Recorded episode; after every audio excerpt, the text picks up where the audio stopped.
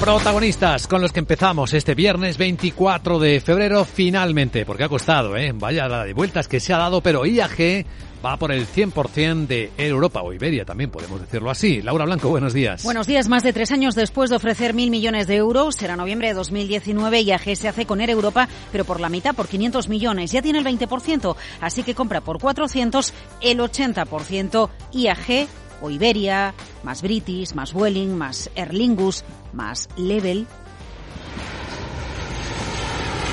Lo que viene ahora son las aprobaciones regulatorias que podrían tardar unos 18 meses. Lo que ya está es una realidad. Aerolíneas de bajo coste han ganado mucho mercado en los últimos años y las tradicionales es el caso IAG, englobando British Airways o a Iberia y también a Air Europa, tienen que fusionarse para ser más competitivas.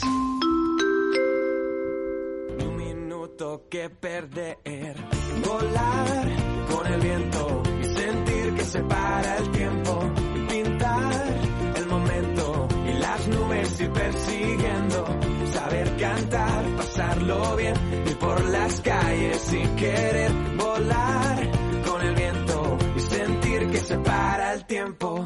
Bueno, ¿cómo se va a ejecutar la operación, la compra del 80% de Europa por parte de IAG? Los primeros 200 millones se van a abonar cuando competencia de su aprobación y de esos 200, 100 van en acciones de IAG, según el precio de referencia medio en el mercado español de las cinco sesiones de bolsa de valores anteriores a la fecha del acuerdo y otros 100 millones, Luis Vicente, en efectivo. Segunda pregunta, ¿qué aporta esta operación? La compra de Europa le da a IAG más mercado en Latinoamérica y Caribe y eleva su conexión con Asia. Supone incorporar una aerolínea que opera vuelos nacionales nacionales e internacionales a 36 destinos en rutas europeas y de largo radio. La operación refuerza el hub de Madrid a la hora de competir con otros aeropuertos importantes de Europa. Tercera pregunta, ¿qué sinergias genera? Si la operación se cierra en 18 meses, las sinergias empezarán a verse en el año 2026. Servicios comunes, compras de combustible, sinergias o ahorros de costes. Vamos a la cuarta pregunta, ¿qué significa comprar Air Europa? En 2019 Air Europa transportó más de 13 millones de pasajeros. Claro, aún no había llegado el COVID. En 2022, 10 millones de viajeros. Air Europa tiene 50 aviones y pedidos otros 15. Su flota consta de Boeing 787 Dreamliners y Boeing 7 3, 7. Venga, vamos a la quinta pregunta. ¿Qué procesos tocan ahora? Tienen que decir si quiero los bancos. El sindicato de bancos que ofrecieron el préstamo de 141 millones garantizados por el ICO quedan vivos 132 millones y medio y la SEPI, que había concedido a Globalia, recordemos 475 millones para hacer frente a la caída de la actividad en Europa derivada de la pandemia. Y sexta pregunta, ¿qué pasa si la operación no se ejecuta? IAG ha acordado pagar una compensación de 50 millones si rescinde el acuerdo en cualquier momento antes de cerrarlo o si se incumplen las condiciones para el cierre antes del segundo aniversario del acuerdo.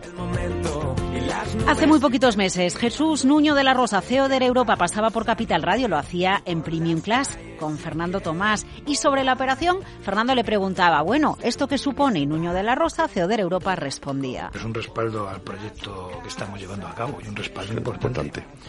Antes de que me hagas la pregunta, pues decirte que, que IAG con, con, con, este paso que ha dado también se queda una exclusividad hasta marzo del año que viene para poder tomar más, más, más, más porcentaje accionarial. Bueno, y antes de que llegue marzo del año que viene, que es este mes de marzo, efectivamente esa posibilidad que tenía IAG de ejecutar el 80% de la compra o intentarlo, pues se, se pone en marcha. Bueno, cuando hablamos de competencia, cuidado porque quizás no en rutas internacionales, en algunas también, pero en rutas nacionales no es por barrer para casa, pero he de decirte que hay aeropuertos como el de Vigo, los pequeños aeropuertos en los que cuando solo vuele una aerolínea la competencia se reduce tanto que realmente se pone en riesgo la situación para los que somos usuarios del avión en la corta distancia en España y ahí es donde debe entrar competencia. Es lo que tiene la concentración.